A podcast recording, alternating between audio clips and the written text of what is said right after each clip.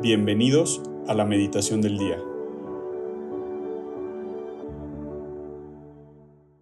En el nombre del Padre, del Hijo y del Espíritu Santo. Amén.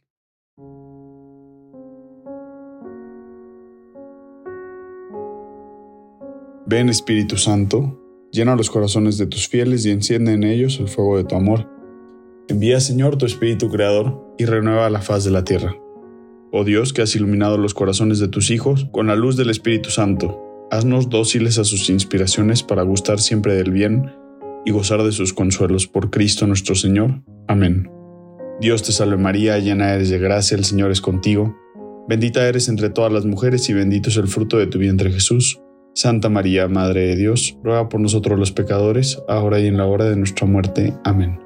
Gloria al Padre, al Hijo y al Espíritu Santo como era en el principio, ahora y siempre, por los siglos de los siglos. Amén. Hoy, lunes 20 de noviembre, vamos a meditar el Evangelio según San Lucas, capítulo 18, versículos 35 al 43. Cuando se acercaba Jesús a Jericó, había un ciego sentado al borde del camino pidiendo limosna. Al oír que pasaba gente, preguntaba qué era aquello, y le informaron, pasa Jesús, el Nazareno. Entonces empezó a gritar, Jesús, hijo de David, ten compasión de mí. Los que iban delante lo regañaban para que se callara, pero él gritaba más fuerte, Hijo de David, ten compasión de mí. Jesús se paró y mandó que se lo trajeran. Cuando estuvo cerca le preguntó, ¿Qué quieres que haga por ti? Él dijo, Señor, que recobre la vista. Jesús le dijo, Recobra la vista, tu fe te ha salvado y enseguida recobró la vista y lo seguía glorificando a Dios. Y todo el pueblo, al ver esto, alabó a Dios. Palabra del Señor, gloria a ti, Señor Jesús. Pues sin duda este es un evangelio muy rico, pero lo primero que, me venía a la mente a mí al meditar este evangelio y al preguntarle al Espíritu Santo, pues, qué, qué me quería decir a mí y qué nos quería decir hoy en esta meditación, lo primero era el mensajero, qué importante es el mensajero y cuántas veces tal vez en este Evangelio pues no le damos tanta importancia, ¿no? En otras traducciones dice que algunos le dijeron y en esta que acabo de leer pues dice que una persona concretamente pues le dice, ¿no? ¿Quién es el que está pasando y qué está pasando a esta persona que, que pues no podía ver? ¿Y qué diferente sería este Evangelio si esa persona no hubiera respondido a la pregunta del ciego de ¿qué está pasando? Y esto me hace pensar pues cuántas veces a nosotros mismos también la gente nos pregunta, bueno, te veo que vas a misa, te veo que haces apostolado, te veo que te gusta, eh, pues sí, vivir en comunidad ciertas cosas, te veo que, ¿no? Y póngale el nombre que, que ¿no? Te veo que rezas, te veo que escuchas una meditación todas las mañanas. Pero ¿y qué es eso? Y pienso en la humildad que debo de trabajar para dar respuesta a quienes están o estamos en esa búsqueda dar esa respuesta sencilla, pero que es una respuesta con todo el poder, porque esta persona le contesta con todo el poder del nombre de Jesús. Es Jesús el Nazareno. Y a veces siento que podemos estar como, pues sí, buscando el hilo negro, ¿no? Y, y buscando cómo hacerle para que la otra persona nos entienda. Y a veces se nos olvida el poder que tiene ya en sí el nombre de Jesús. Y ese encuentro con Jesús, que muchos de nosotros tal vez lo hemos experimentado, lo mucho que puede impactar en otros si solo le decimos qué está pasando. Imagina que hoy alguien te pregunte o alguien te vaya a preguntar en tu día qué está pasando y cómo le puedes responder. O al revés, imagina que esta pregunta la estás haciendo tú y se le estás haciendo a alguien en específico hoy. ¿Qué está pasando? A Dios mismo se lo puedes decir. ¿Qué está pasando? ¿Quién está ahí? Y él o esa persona también que te vas a encontrar en el día te puede responder, Jesús. Jesús es quien está pasando en tu vida. Luego pues sigue, sigue este evangelio y narra cómo pues en cuanto el ciego dice, ¿es Jesús? Lo primero que dice, Jesús, Hijo de Dios, ten compasión de mí, ¿no? Y lo empiezan a regañar y le empiezan a decir, oye, ya guarda silencio porque pues es el Señor, no lo molestes. ¿Y cuál es la respuesta del ciego? El ciego entiende que Jesús se va a compadecer de él y por eso grita más fuerte, Hijo de David, ten compasión de mí. Y es que Jesús quiere compartir nuestro dolor. y por eso le pide compasión, porque sabe que Jesús ya quiere compartir nuestro dolor. Y no solo eso, Jesús quiere cargar el 99.9% de ese dolor por nosotros.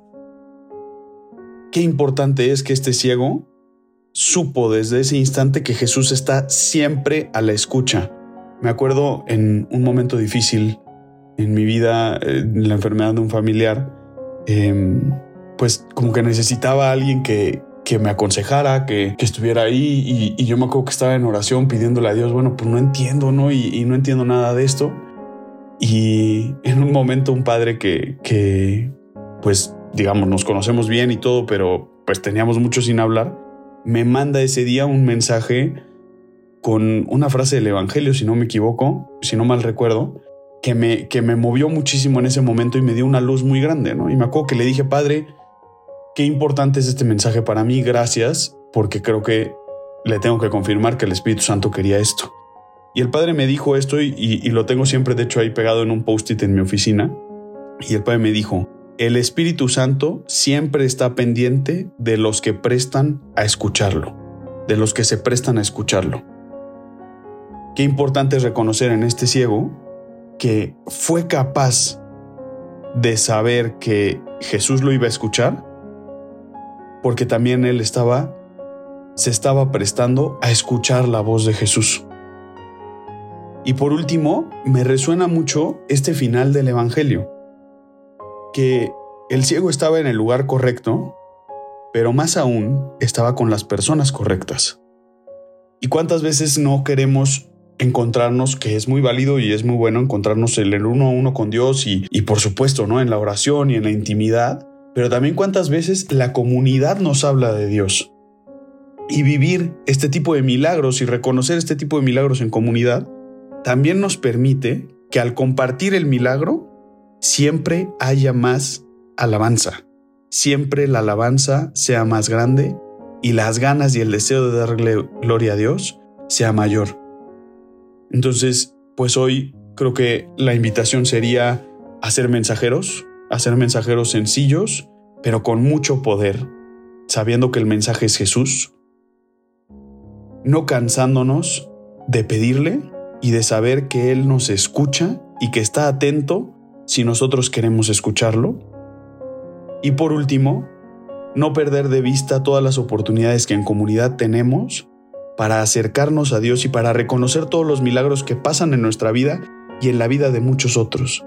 Así que hoy te invito a hacer esta oración para que juntos le agradezcamos a Dios. Gracias Señor porque te nos revelas a través de tu palabra. Gracias Señor por el don del Espíritu Santo que nos permite escuchar, nos permite orar, nos permite encontrarnos contigo en la intimidad.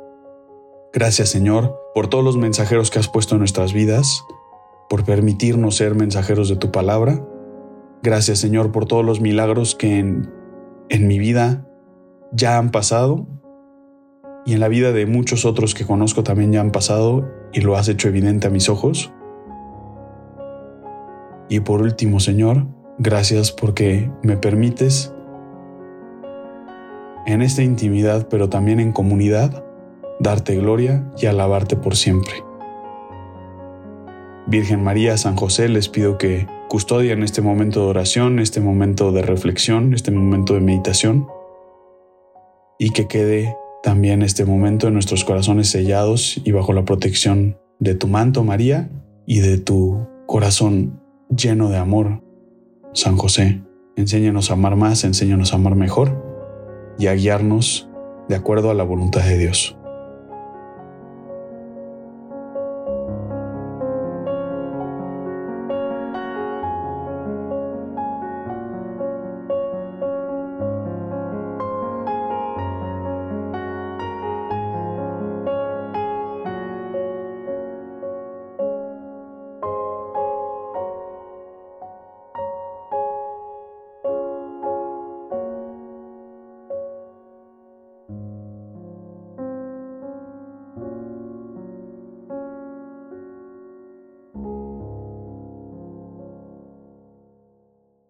Te damos gracias, Señor, por todos tus beneficios, a ti que vives y reinas por los siglos de los siglos. Amén. Cristo, Rey nuestro, venga a tu reino. María, Reina de los Apóstoles, enséñanos a orar. En el nombre del Padre, del Hijo y del Espíritu Santo. Amén.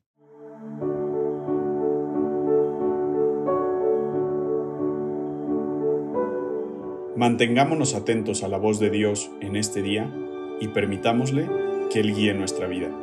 Nos escuchamos mañana.